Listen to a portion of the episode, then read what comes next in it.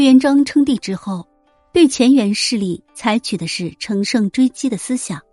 当然了，这一思想的形成是有原因的。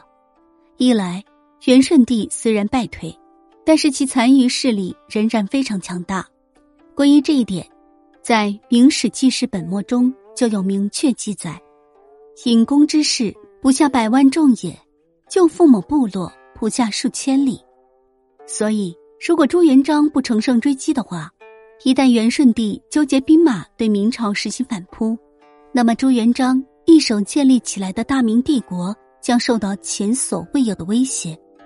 此外，蒙古各部落对于新建立起来的明朝充满着仇恨，一直希望重新夺回政权，对明帝国造成了较大程度上的威胁。